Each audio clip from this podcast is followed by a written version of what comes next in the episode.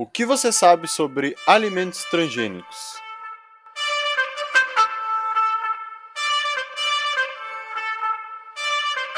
Fala, meus queridos, sejam bem-vindos ao Fronteira Cast, o podcast feito por estudantes da UFFS. E antes de tudo, eu queria pedir desculpa a vocês, porque a gente está sem programas durante essa pandemia. O que aconteceu realmente afetou a nossa produtividade, mas eu queria dizer que a gente está voltando e está voltando com tudo, inclusive com o lançamento do nosso quadro Fronteira Geek. Então fiquem ligados que em breve a gente vai ter novidades. Bom, dessa vez a gente tem um episódio muito especial sobre alimentos transgênicos e plantas transgênicas. E para falar sobre isso, a gente está recebendo o professor Antônio Andrioli. Já iniciando, eu queria dar as boas-vindas ao professor. Seja bem-vindo aqui ao Fronteira Cast. Obrigado, Matheus. Eu sou Antônio Andrioli, então sou professor da UFFS. Atuei com esse tema na minha tese de doutorado e tive a oportunidade de participar da Comissão Técnica Nacional de Biossegurança, CTNBio, 2011 a 2017, que é a comissão que aprova esse tipo de planta em nível de país. Para a gente iniciar nossa conversa, o, o que são plantas transgênicas?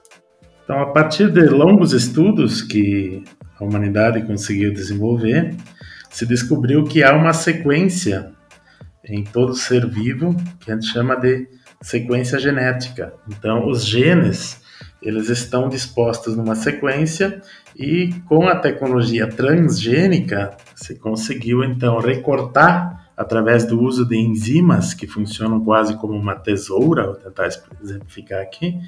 Você consegue recortar uma parte então do DNA do ácido desoxirribonucleico, então desse sequenciamento de genes você consegue tirar uma parte e depois se insere uma parte em outro ser vivo. Por isso que a gente chama de transgênico. Então passa de uma espécie para outra, o que na natureza não ocorre dessa forma.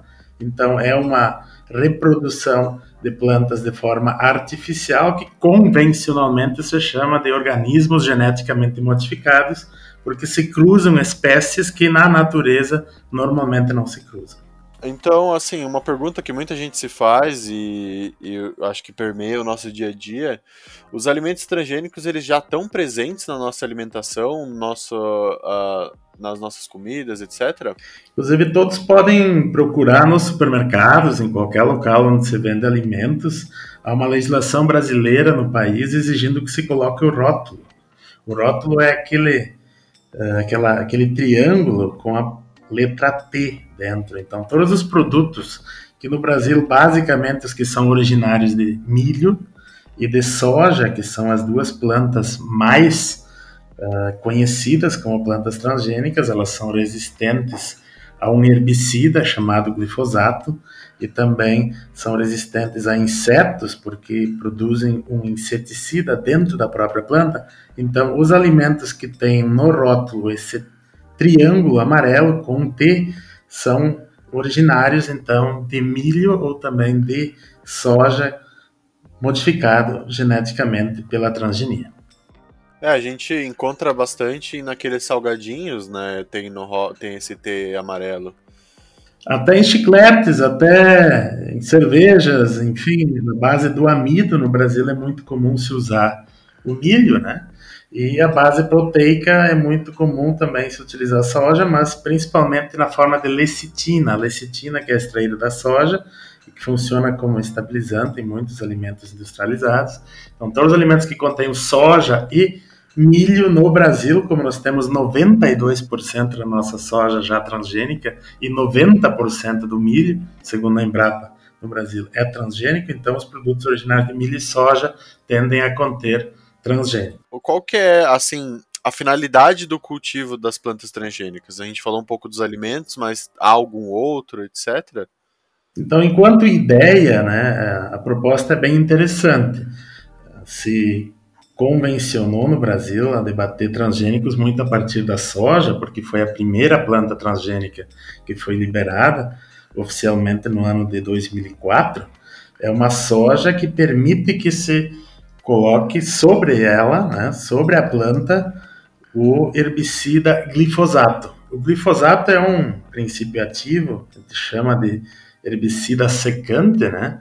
porque ele interrompe o metabolismo de aminoácidos. Então, a soja que é resistente ao glifosato, ela não morre se jogar esse glifosato em cima dela. Morrem apenas as outras plantas ao redor. Então, a ideia é bastante interessante. Ao invés de ter que capinar as plantas ou de utilizar outros herbicidas que muitas vezes, inclusive, são mais tóxicos que o próprio glifosato, a ideia original era que se colocasse o glifosato para matar todas as plantas, menos a soja, que então se conseguiu desenvolver através da transgenia, colocando dentro da soja uma parte, então, como dizia antes do DNA, uma parte da sequência genética de uma agrobactéria que é resistente ao glifosato. Então a soja não morre, morrem todas as plantas ao redor dela essa ideia primeira, né, que foi desenvolvida, que é a planta resistente a herbicidas. Já poderíamos perguntar por que, que não se desenvolveu uma planta resistente a insos, né? Mas isso é um debate que nós vamos fazer depois.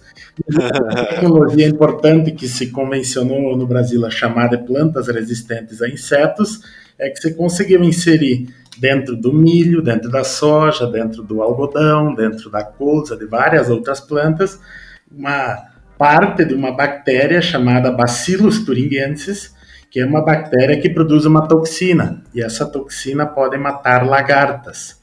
Não apenas lagartas, mas esse é o debate que vamos fazer para frente. Então a ideia original é bastante interessante. Ao invés de usar inseticida para matar uma lagarta, existe dentro da própria planta, da soja, do milho, no caso, do algodão, existe então já uma toxina sendo produzida. Aí o inseto que comer essa planta vai morrer por causa dessa toxina. Então, as ideias originais são essas, 90%, até se chegou a 95% já em algum período das pesquisas ou dos experimentos no mundo com transgênicos envolvem basicamente essas duas tecnologias, a resistência a um herbicida e a resistência a insetos. E a combinação das duas, que é o que nós estamos vivendo agora, é o que nós temos no Brasil. Então, milho transgênico no Brasil, esse que aparece então lá no rótulo da, da, da bolacha, lá, da, do amido que a gente comprar, acaba sendo então originário de um milho que é resistente tanto ao glifosato como resistente a insetos. Então, essa é a ideia básica. Então, assim, com os alimentos transgênicos a gente pode produzir muito mais alimento. Aí surge outro debate que eu queria que eu te perguntar agora. Os alimentos transgênicos, eles podem combater a fome no mundo? Então, já é um primeiro problema nessa argumentação, né? Você vende a ideia de que as plantas transgênicas elas produziriam mais. Isso não é automático, não é porque a planta é resistente a um herbicida ou porque ela é resistente a um inseto que ela vai produzir mais. Inclusive, nós temos a experiência no mundo contrária a isso, né? Se a gente comparar uma planta, a mesma variedade, nas mesmas condições, se a gente comparar, nós não vamos ter a mesma produtividade entre uma planta transgênica e uma planta não transgênica. A planta não transgênica, cultivada sob as mesmas condições que a transgênica, ela produz mais. Então, os transgênicos não aumentam a produtividade. O que os transgênicos permitiram foi a expansão da área, né? E essa é uma confusão que se faz no Brasil às vezes. Se tornou mais prático produzir com essa tecnologia, porque é possível uh, produzir em larga escala, com muito mais hectares uma planta só, sem uh, ter que capinar, por exemplo, né? Sem a, a mecanização também que se utilizava antes para combater isso. Então, nós temos, através dessa tecnologia, a possibilidade de expandir a produção mas não necessariamente a produtividade, que é a produção por área. E o debate sobre a fome, nós também sabemos que não depende simplesmente de mais produção, pelo contrário. Nós, no mundo, hoje produzimos mais comida do que as pessoas têm condições de comer. Então, o nosso problema não é de produção, o nosso problema é de distribuição. E, inclusive, nós temos desperdício. Então, se combatêssemos o desperdício e conseguíssemos distribuir a quantidade de alimentos que hoje é produzida, nós não teríamos fome no mundo. Com mais um agravante, né? Com os transgênicos, os pequenos agricultores não têm conseguido expandir sua área. Então, eles têm deixado de produzir. O êxodo rural tem aumentado, a concentração de terras tem aumentado, o empobrecimento no campo tem aumentado e ainda mais curioso agora, diferente do que se anunciava, nos países onde se cultiva mais transgênicos, nós temos mais fome do que antes. Interessante, ó. Eu, eu particularmente não, não sabia dessa, né?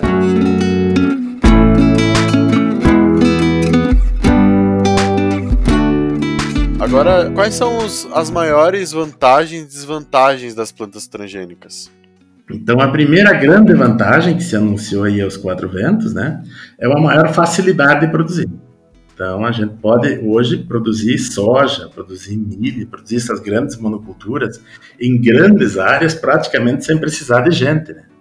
Então, nós temos sim um aumento da produtividade do trabalho, se a gente chamar assim. Então, menos pessoas estão sendo necessárias na agricultura e se imagina que com isso nós vamos baixar também o preço desses alimentos, que não são só alimentos, mas a gente sabe, né, que a maioria também uh, da carne, dos ovos, do leite é produzido a partir de proteína como a soja, através do milho também. Então, a grande expectativa e a grande vantagem inicial é que se baixa o custo de produção. É possível produzir com menos custos, porque precisa de menos trabalho e a facilidade de combater insos, nós chamamos de ervas daninhas, com um herbicida só, tem economizado também na aplicação. É necessário usar menos o trator, menos óleo diesel, enfim. Há uma uh, projeção de nos primeiros cinco anos em que se cultiva transgênico se conseguir baixar o custo de produção. Só que depois dos primeiros cinco anos, aí começam a aparecer os grandes problemas. Né? O grande problema é que se a gente usa só um herbicida, como eu falei, o glifosato, a planta acaba ficando resistente. Então nós temos hoje mais de oito insos já que não morrem mais com o uso simplesmente do glifosato. O mesmo problema com relação a esses insetos. Então, os insetos que passam a todo ano ter tanta toxina à disposição, eles acabam produzindo uma resistência. Então, hoje nós também já temos a resistência dos insetos a essas plantas que era para foram criadas para combater esses insetos. Então, a médio e longo prazo, as desvantagens são maiores. E, inclusive, aumenta o custo de produção, porque o agricultor vai ter que colocar mais agrotóxicos. Vai ter que gastar mais para produzir a mesma coisa que vinha produzindo antes, só que tem mais um detalhe. Aí é um caminho sem volta, porque não tem mais semente que não seja transgênica à disposição no mercado. E o agricultor fica quase que obrigado a comprar cada ano uma semente que as empresas que desenvolveram essa tecnologia também vão aumentando os royalties, né, que são as, as patentes, né, eles têm o direito uh, de cobrar por uma pesquisa que desenvolveram, e o custo do agrotóxico. E aí a gente pode projetar também mais uma situação: são as mesmas empresas que produzem a semente, que são as mesmas que produzem o agrotóxico. E a gente poderia dar um passo a mais, que eu acho que é importante refletir também, que são as mesmas também que depois vão trazer os medicamentos para resolver os problemas de saúde causados por esses agrotóxicos. Então, você vê que as desvantagens elas só vão aumentando. Nós poderíamos fazer agora, por exemplo, um, uma pequena retrospectiva. Né? A comissão da Câmara dos Deputados, a Comissão do Meio Ambiente, nos convidou há dois anos atrás para fazer um, um balanço. Como é que foram, então, esses, esses 10 anos, os primeiros anos dos transgênicos no Brasil? E nós constatamos que o custo de produção aumentou, a produtividade não aumentou como se esperava, e o uso de agrotóxicos triplicou nesse período. Então, só na soja, né, se usa três vezes mais agrotóxicos agora do que lá no início. E se esperava que com essa planta se reduziria o uso de agrotóxicos, o que no início até funcionou, mas com o tempo, com as resistências, como eu falava antes, não tem dado certo. É uma tecnologia que não deu certo. É, e como a gente sabe, o Brasil é um dos países que tem, assim, um dos, o uso de agrotóxicos mais liberado, né? Não sei se eu tô, também estou falando besteira, mas a, a gente vê diversas uh, pesquisas e, e, notícias saindo sobre isso, que o, o, Brasil acaba liberando e etc. E já, já sobre isso eu queria entrar perguntando para ti, tu falou, a, a, hoje em dia a gente tá tendo mais vantagem, porque a ideia inicial ela não tá sendo implementada totalmente, né? Quem é que ganha e quem é que perde nessa história? Quem é que ganha no, com os transgênicos e quem é que perde com os transgênicos na agricultura? Então, com esse aumento de uso de agrotóxicos no Brasil, você está correto, Matheus, nós somos o país que mais usa agrotóxicos no Brasil, no mundo, né? Hoje nós temos assim um cálculo, né, anual, nós usamos uh, ser medido né, por hectare, 7 quilos por hectare de agrotóxico. Isso é recorde no mundo. Se nós pegarmos e somarmos isso tudo, nós teríamos um bilhão de toneladas. E se nós pegarmos o aumento expressivo que nós tivemos em função do uso de transgênicos, as empresas que vendem esses agrotóxicos são as que mais faturaram. Então, primeiro, quem mais ganha? Ganha a empresa que desenvolveu essa tecnologia. A empresa que desenvolveu a soja transgênica se chama Monsanto. A Monsanto foi comprada pela Bayer. A Bayer e a Monsanto juntas agora são a maior indústria de agrotóxicos do mundo. Então, Bayer, Monsanto, BASF, Syngenta, Dow, AgroScience, essas grandes indústrias de agrotóxicos, que também são indústrias farmacêuticas, são as que primeiro ganharam. Ganham também os grandes latifundiários, né? os que têm enormes áreas de terra e que agora podem plantar soja em milhares de hectares com menos custo de produção. Quem perde com isso, eu diria que primeiro quem perde com isso são os consumidores, porque o produto não melhorou o produto piorou. Nós vamos ter resíduos de agrotóxicos sobre esses produtos e nós vamos ter resíduos desses agrotóxicos também na água, nós vamos ter resíduos desses agrotóxicos em todo o ambiente em que vive o agricultor. Então, além dos consumidores, os pequenos agricultores, os povos indígenas, aquelas pessoas que plantavam pequenas áreas, são os prejudicados, que eles não conseguem mais concorrer com a grande produção em forma de monocultura. Então, ganhadores são as grandes empresas produtoras de agrotóxicos e produtos farmacêuticos e perdedores são os consumidores e os agricultores, pequenos agricultores de um modo geral.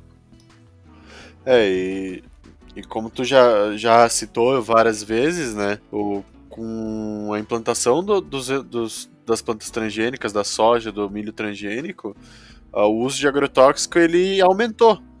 Então, a, a, minha pergunta que era a relação entre, esse, entre o uso de agrotóxico e o cultivo de transgênicos vai nesse sentido do, da Monsanto, né, que é aquela empresa que tu, que tu comentou anteriormente, que eles praticam a, aquilo de eles vendem a semente, eles vendem o agrotóxico e por, posteriormente, né, agora com a aquisição da, da Bayer, eles, eles vendem os medicamentos, né. Então, já acho que essa pergunta tá, tá totalmente explanada. E eu já direcionando, eu queria te perguntar quais são as consequências do, do, dos alimentos transgênicos e do uso dos agrotóxicos nos alimentos transgênicos para o ser humano e para o meio ambiente. Então, nós temos no Brasil uma situação que também é inédita, né? Nós tivemos agora, uh, se nós olharmos início de 2019, só para fazermos um marco aqui, até junho de 2020, nós tivemos a aprovação de 680 novos agrotóxicos. E desses, um terço são produtos que não poderiam ser comercializados na Europa, por exemplo. E aí, interessante, né? A Bayer e a BASF, a Bayer tem 12 princípios ativos, né, que são aqueles, aquelas substâncias base né, que compõem o agrotóxico. E a Bayer tem 13 produtos, né? Que eles usam no Brasil, mas não está liberado o uso desses produtos na Alemanha.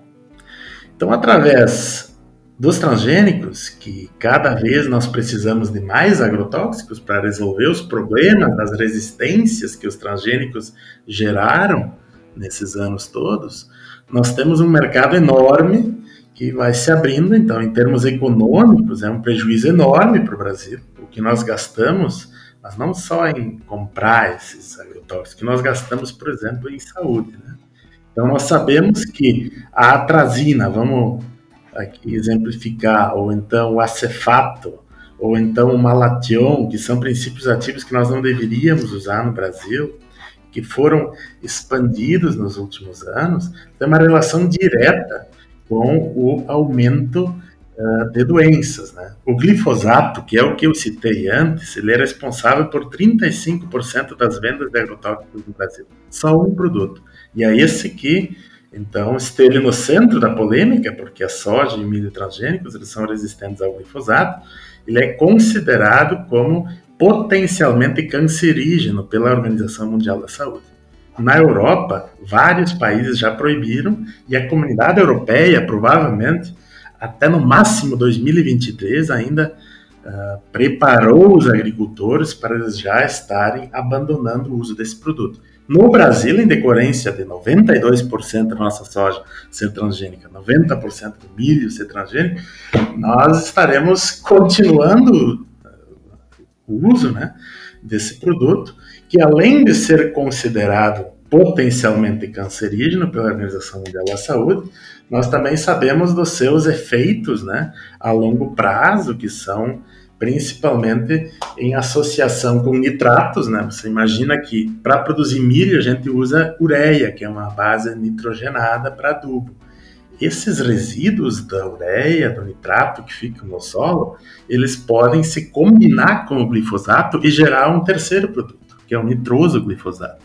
E esse é um produto comprovadamente uh, carcinogênico. A gente sabe que tem relação direta com câncer, inclusive, de fígado. E você imagina agora o que, que significa uh, o uso comercial do glifosato, porque eu estou só falando do princípio ativo glifosato. Isso é mais ou menos como a gente dizer que está falando de aspirina e de ácido acetil salicílico, né? O ácido acetil salicílico é o princípio ativo. O, a marca comercial, aspirina, coincidentemente agora da Baia, né? Mas glifosato que é o princípio ativo, ele não é tão prejudicial à saúde como o seu produto comercial. O mais famoso produto comercial com base em glifosato é Roundup, que é o produto da Monsanto. Para você chegar à fórmula do Roundup, é necessário acrescentar, além do glifosato, um produto que a gente chama de efeito surfactante. No Brasil, a gente tem usado um produto chamado taloamina. A taloamina ela é proibida na União Europeia. No Brasil, os produtos à base de glifosato, como o Roundup, têm contido cada vez mais taloamina porque se considera que o produto fica mais eficiente. Qual que é a relação da taloamina com o glifosato? Se não usa taloamina, o glifosato não penetra dentro da planta. E aí não ocorre aquele efeito de interromper o metabolismo de aminoácidos. Então é necessário ter a taloamina para reduzir a tensão superficial de um tecido vivo para que o glifosato possa penetrar dentro da planta. No caso da soja, ele penetra, mas a soja não morre, porque há dentro, então, uma parte de uma agrobactéria que é resistente a ele. Mas o produto fica dentro da soja. Então ele fica dentro do grão também. Então nós vamos ter os grãos contaminados. Nós vamos ter mais porcentagem de resíduos de glifosato dentro da soja ou do milho transgênico, porque ela fica dentro da planta, embora ela não morra com isso. E a taloamina, como ela, ela diminui a tensão superficial de um tecido vivo, ela tem uma relação direta com câncer de pele. Então, nós podemos ter um efeito terrível em função da taloamina que está hoje nas nossas águas, porque o solo, com a erosão, essa água toda vai parar nos rios. Você imagina nós tomando um banho com água que é contaminada com Roundup, que contém, além do glifosato, que já tem um problema, sim, mas não é tão grave, mas principalmente a taloamina, que é proibida na Europa por isso mesmo. Então, no Brasil, nós temos, além do glifosato, nós temos a taloamina, que é muito grave, e isso nós temos associado a transgênicos. Então, os resíduos de Roundup que estão na soja, que estão na água, que estão em outros alimentos, eles podem também chegar diretamente ao nosso organismo e eu diria pior do que tomar água contaminada com Roundup é a gente tomar uma ducha, que é o que a gente faz. Então veja só que coisa interessante, né? Se a gente o que, que significa nós tomarmos uma ducha ou duas duchas por dia de água que pode conter resíduos de Roundup. Eu ia comentar sobre uh, sobre populações que vivem perto de, de, grandes agriculturas, né? É o nosso caso aqui em Chapecó e da universidade fica do lado de, de uma assim de um campo de soja e de milho é, sobre o uso desse, desse agrotóxico, além do, do alimento que vai depois, pra, que vai ser industrializado e a gente vai comer, tem essas populações que vivem ao redor. Acho que eu vi uma vez uma, uma matéria, uma reportagem sobre isso, era acho que era no Mato Grosso. Uh, assim, terminava o terreno, o loteamento onde tinha soja, um loteamento gigante, tinha uma comunidade inteira morando, sabe? Então, ainda tem esses fatores, né? Com certeza, se a gente olhar para a nossa universidade, ela está em área urbana, né? E aí tem um grande problema. O glifosato ele é recomendado apenas para áreas agrícolas. Onde nós estamos com a universidade é uma área não agrícola. Nós não deveríamos ter uso de glifosato ali. Inclusive, é uma longa discussão dentro da universidade. Você deve ter acompanhado como estudante que não se pode utilizar mais a capina química, né? Que é o uso de glifosato, do Roundup, né? Para eliminar plantas que crescem ali no meio dos pavers, dos nossos caminhos de deslocamento. Então, dentro da área da universidade, que é uma área não agrícola, que é, uma, é um bairro fronteira sul já, né?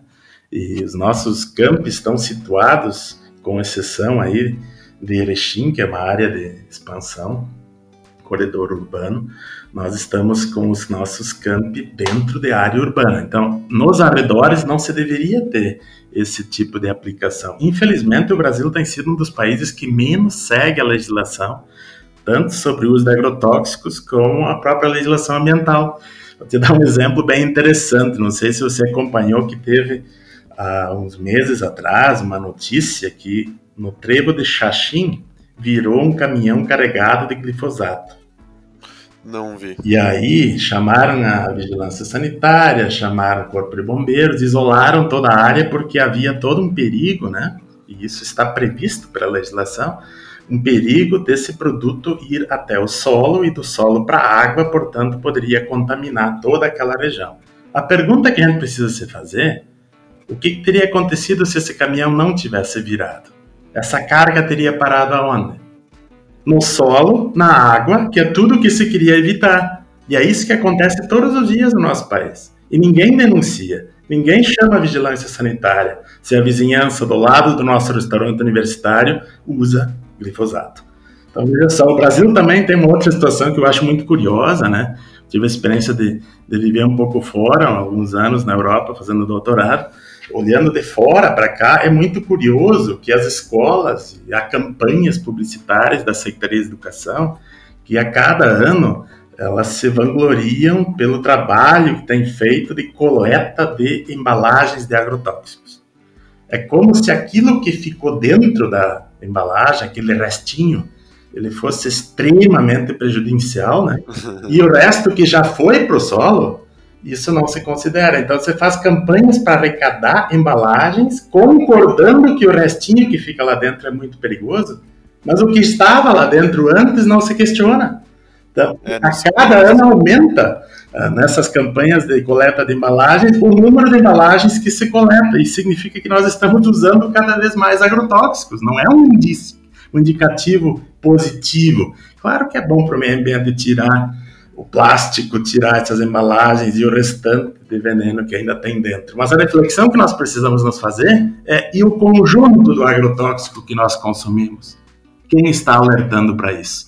Então, quando você vai para o supermercado, Matheus, não sei se você já fez essa experiência, né? Eu já fiz várias vezes. Pergunta lá para o caixa ou para a pessoa que está lá organizando os, as mercadorias, as prateleiras, ou mesmo as pessoas que estão comprando produtos onde tem o T uh, dentro daquele triângulo amarelo.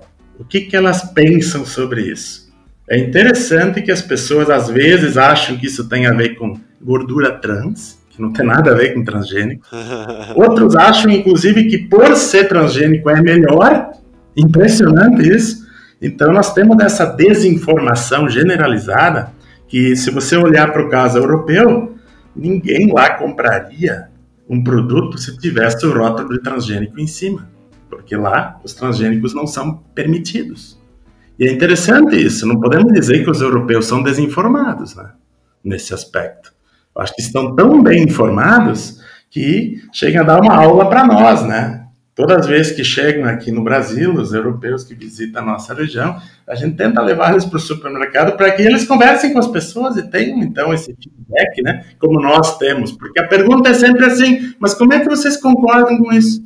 Bom, converse com as pessoas, veja por que, que elas concordam com isso, né? Sim, é uma, é uma realidade diferente, né?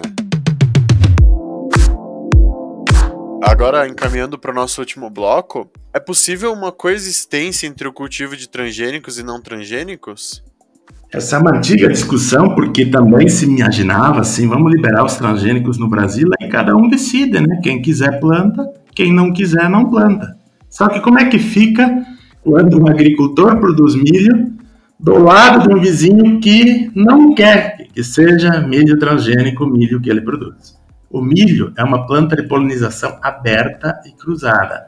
Então, o milho ele vai cruzar quilômetros o pólen que pode ser transportado pelo vento, pode ser transportado pelos animais, pode ser transportado pelas máquinas, pela água e, claro, pelo próprio processo de polinização que a gente conhece como típico do milho, que é espalhar aquele pólen para os próximos cultivos que tem ao redor. Então, nós não temos como evitar a contaminação. Esse é o problema. Se fosse tão simples dizer, cada um então decide, quem quiser planta transgênico, quem não quiser não planta, o problema é que nós não temos como evitar a contaminação. Então, isso tem causado no Brasil muitas polêmicas. Por exemplo, como é que o agricultor que não plantou soja transgênica, e aí a soja é um caso ainda atípico, né? Porque a soja não é uma planta de polinização cruzada, há uma porcentagem de 1% de chance de contaminar biologicamente um terreno em relação ao outro, né? Mas em função do transporte, porque as áreas são pequenas e da água, e nós não temos as mesmas máquinas, né, sendo usadas só num, num, num agricultor, elas são usadas também no outro agricultor, na hora da colheita especialmente, e do armazenamento se misturou esses grãos. E aí os agricultores que não produziram transgênicos, eles estão pagando royalties sobre o seu cultivo que não era transgênico, porque foi contaminado pelo vizinho. Isso ensejou muitos casos jurídicos, mas isso lá no início, né? Antes de 2004. Porque antes de 2004 havia contrabando da soja transgênica da Argentina. Inclusive, na Argentina foi liberado antes do Brasil. Por isso que a soja entrou por lá, e quando era proibido no Rio Grande do Sul, Santa Catarina, no Paraná, entrou essa soja pela Argentina e os agricultores tiveram que pagar porcentagem sobre a sua produção que nem era transgênica para Monsanto. Então, hoje nós, depois de todos esses 20 anos já de experiência de transgênicos no mundo, podemos dizer que, do ponto de vista científico, não é possível haver coexistência entre vizinhos que plantam transgênicos e que não plantam transgênicos. Então, o que não planta passa a ser contaminado por aquele que planta. Se fosse uma tecnologia que a gente poderia dizer assim que ela é melhor, isso não seria um problema até, né? Porque o melhor acaba, então, entre aspas, contaminando o pior. Mas é o contrário. O agricultor que não estava usando agrotóxico que ia produzir, por exemplo, uma soja orgânica, ele passa a ser contaminado pelo vizinho ele não pode mais vender como orgânico e ele passa a ser também considerado como produtor de milho ou de soja transgênica. Então, a falta de coexistência, a impossibilidade da coexistência, obrigou aqueles que produziam sementes de melhor qualidade, inclusive com mais produtividade, a ter que parar de produzir para concordar com os vizinhos que, em sua maioria, começaram a produzir. Você sabe que no início também essa semente era bem baratinha, né? O glifosato também não tinha o preço uh, que tinha no tempo do contrabando. Então havia todo um incentivo e as pessoas eram curiosas, elas queriam experimentar. Só que agora nós não temos mais semente, né? Quando 92% da soja no Brasil é transgênica, nós temos algumas pequenas partes ainda uh, que não são, principalmente no Mato Grosso, que é uma região que tem grandes áreas de cultivo, né? Então hoje nós temos no Mato Grosso agricultores vendendo soja não transgênica para a Europa, porque a Europa paga mais, né? Quando não é transgênica. Mas os agricultores do Rio Grande do Sul, de Santa Catarina, do Paraná, na nossa região, não puderam mais plantar orgânica e não puderam mais vender como não transgênica, porque os vizinhos todos cultivavam transgênicos. Então a coexistência era uma ideia que se tinha lá no passado, né? Que não deu certo, comprovadamente não dá certo, não é possível produzir lado a lado, porque o meio ambiente não faz essas divisas, né? Não é possível botar uma placa lá numa propriedade e dizer abelhas não passem para cá. e as abelhas vão quilômetros e levam o pólen junto. Inclusive as, as abelhas estão morrendo, né? Em função do alto, alto uso, né? Do, do aumento do consumo de agrotóxicos também, especialmente em Santa Catarina. Então muitos insetos começaram a morrer. O solo começou a ficar pior porque tem muito agrotóxico sendo usado no solo. E o solo é um é um resultado né, de muitos seres vivos que ali trabalham, que produzem nutrientes, enfim, que dão o vigor para que as plantas possam crescer. Então, estamos destruindo nosso solo, estamos destruindo as nossas águas, estamos destruindo o que tínhamos de melhor, que eram variedades produtivas, sem essa dependência toda dos agrotóxicos, como temos agora. É bem interessante essa discussão. Uh, agora não tem muito mais volta, né?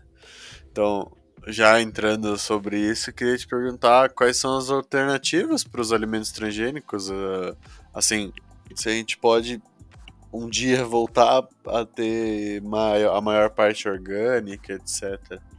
Se a gente olhar para a área de transgênicos no mundo, não é tanto assim, né? Mas no Brasil, sim. No Brasil, nos Estados Unidos, na Argentina, em alguns lugares do mundo, de fato, nós temos muito transgênico. Eu falava da Europa antes, né? A Europa resistiu, quase toda a Europa, com exceção de algumas regiões da Espanha, um pouco aí no leste europeu também se produziu transgênicos. No geral, os europeus conseguiram resistir. E aí vem uma tendência futura, né, Matheus? Eu acho que no futuro nós vamos ter cada vez mais pessoas querendo produzir orgânicos, porque os consumidores querem isso. Hoje, a procura por alimentos orgânicos está muito maior do que a nossa capacidade de produzir. Se nós fôssemos, por exemplo, no restaurante universitário da UFFS em Chapecó dizer que queremos só produtos orgânicos, nós não teríamos onde comprar. Não tem produção que chega. Agora, se nós conseguirmos produzir o suficiente, primeiro para nós, né? E criarmos uma cultura, isso é importante de que o alimento é que gera saúde, e nós vamos cada vez mais nessa fase aí de pandemia, e não sei até quando vai essa pandemia, nós vamos começar a valorizar mais as questões ambientais e as questões alimentares, porque elas estão articuladas, né? Então, produzir com mais qualidade, alimentos de qualidade, significa também oferecer melhores condições de saúde. E os municípios vão gastar bem menos, né? Em saúde se nós tivermos alimentos orgânicos, se nós tivermos alimentos sem agrotóxicos. Há como fazer isso? Sim, porque eu disse aqui a soja e o milho, basicamente. A maioria dos nossos produtos que nós consumimos, que não são produtos industrializados, que tem aquele triângulo com T em cima, ainda estão livres de transgênicos. E a soja nós não comemos tanto assim, né? A soja é muito mais usada para exportar do que nós mesmos consumi-la. Então nós podemos superar essa monocultura da soja, essas grandes monoculturas transgênicas e produzir alimentos, alimentos de verdade. Eu acho que nisso a universidade tem muito a contribuir, para que a gente possa produzir mais feijão, possa produzir mais arroz, possa produzir mais mandioca, possa produzir mais trigo, possa produzir mais batata, possa produzir essa riqueza que nós temos de frutas, de verduras, de cereais que não são transgênicos. E eu tenho uma esperança, Matheus, uma esperança que os jovens, e aí eu tive essa experiência de viver um pouco na Europa, principalmente as mulheres jovens, né, no modelo aí do Fridays for Future, né, que é basicamente conduzido por adolescentes mulheres, né, da Greta Thunberg lá de, da Suécia, em todos os países nós temos uma geração de pessoas. E a idade de vocês, Matheus, são essas pessoas que estão estudando, que estão se preocupando com as questões ambientais e que vão nos superar, nós, da nossa geração, que iniciamos os primeiros debates ambientais aí com relação aos venenos, vão exigir cada vez mais qualidade de vida. E é isso que nós precisamos também na agricultura. Para isso, nós precisamos de ciência, nós precisamos de mais pesquisa, produzir de forma orgânica, agroecológica, precisa mais conhecimento. do que produzir de forma tradicional.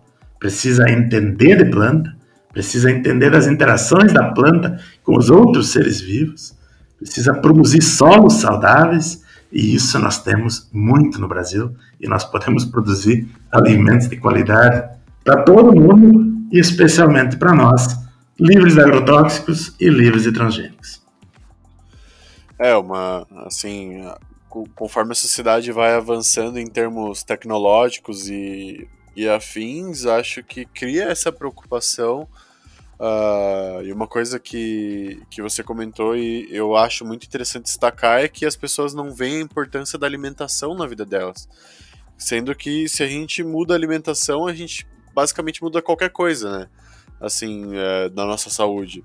Então, muitas é, isso e aí entra outras outras questões como como o consumo de carne etc porque a gente não enxerga essas coisas mas essas coisas ditam muito e basicamente ditam quase tudo sobre a nossa saúde e eu acho muito interessante esse debate porque é, é isso né a sociedade vai avançando e, e a gente tem a preocupação de que tá a gente sabe que a nossa sociedade sabe avançar em tais coisas. Agora a gente precisa é, cuidar para que ela continue existindo, né? E o planeta continue existindo.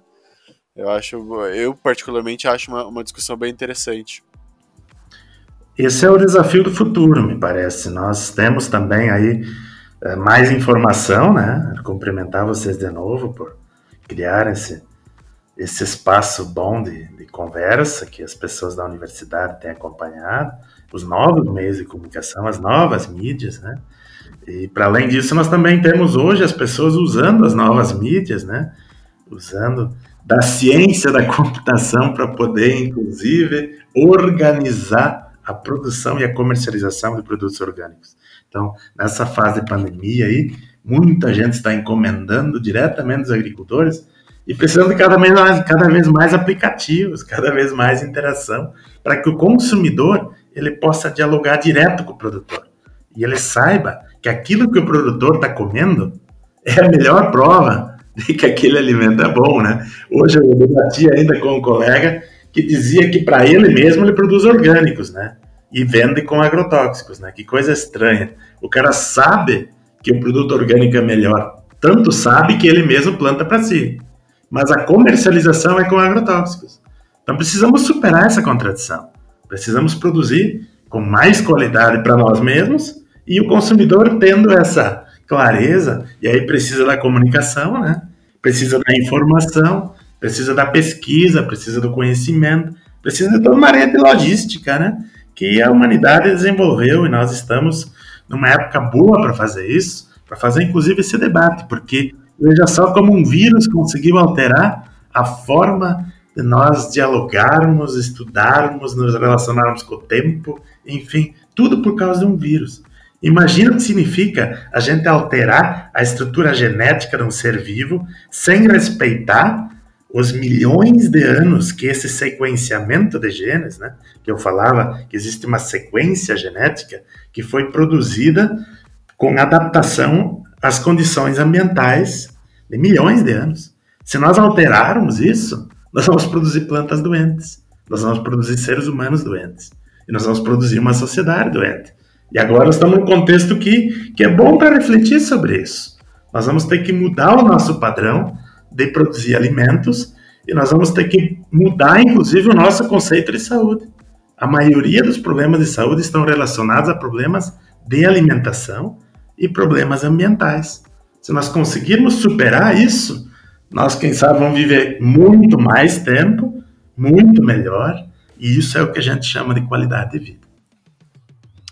É isso aí. Eu vou, vou encerrar agora com uma, com uma última pergunta para a gente fechar o assunto assim com chave de ouro. É, perguntar qual que é o papel da ciência e das universidades na, é, na diante de todo, tudo isso que a gente conversou hoje, da expansão dos transgênicos, desses 90%, da, uh, vamos dizer, até o papel das ciências sociais na, na expansão do, do, do, dos pequenos agricultores, etc. Então, a primeira característica que nós precisamos apontar uh, como problema também nosso na forma de produzir conhecimento é que nós começamos a fragmentar demais a ciência. Nós não temos como resolver um problema apenas numa parte. A natureza nos mostra que tudo está interconectado. E assim a ciência também precisa estar interconectada. Nós precisamos entender que o conhecimento também funciona em rede. Nós precisamos dialogar com aquele pesquisador de outra área do conhecimento para ver o que, que aquilo tem a ver comigo. E aí nós vamos superar os nossos problemas ambientais. Para mim, né, já tenho dito isso em vários espaços, em várias universidades pelo mundo, o problema ambiental é também um problema do conhecimento, da forma como nós nos relacionamos com a natureza e como nós usamos a natureza como objeto de pesquisa. Precisamos entender que a natureza, ela também está em nós. E nós somos parte da natureza. A ciência precisa compreender isso. Existe uma palavra em alemão muito bonita, milenar essa palavra, né? Eles dizem, weil alles irgendwie zusammenhängt. Significa, traduzido, porque tudo está de alguma forma interconectado. Esse de alguma forma a ciência precisa descobrir. Os agricultores da Baviera, dos Alpes, né, sempre me diziam que essa frase ela é repetida pelos povos tradicionais. Ela também é repetida pelos povos indígenas, pelos povos da África. Só que a ciência às vezes ignora isso. Às vezes nós achamos que nós estamos acima da natureza. E a natureza está mostrando que não. Nós precisamos compreender o nosso papel. E o Bertolt Brecht, né, um dia foi perguntado para que, que serve a ciência mesmo ele dizia que era para aliviar um pouco a condição de miséria da existência humana. Eu diria, em outras palavras, interpretando o famoso Bertolt Brecht, que a ciência ela serve para as pessoas poderem melhorar a qualidade da sua vida. E isso só se, só se consegue na relação com os outros seres vivos e com a natureza. Então, Melhorar a qualidade de vida é a grande função da ciência. Se ela não conseguir fazer isso, quem sabe ela não serviu para nada. E a universidade está aí para produzir ciência num tempo que nós precisamos defendê-la.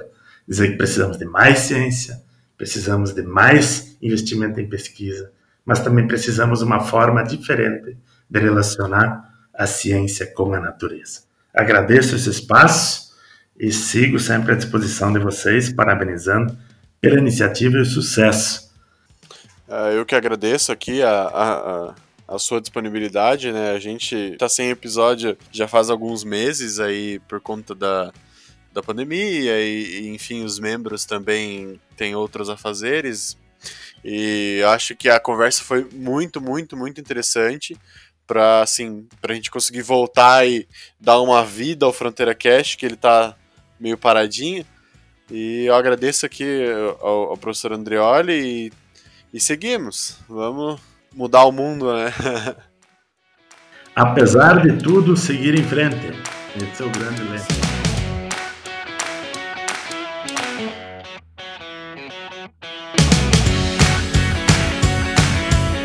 E não custa lembrar, a gente avançou muito na luta contra o Covid-19, mas a gente ainda não venceu.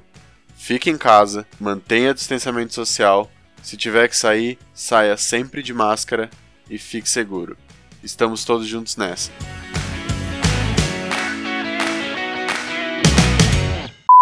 Ah, cadê o fone? Será que isso aqui tá gravando?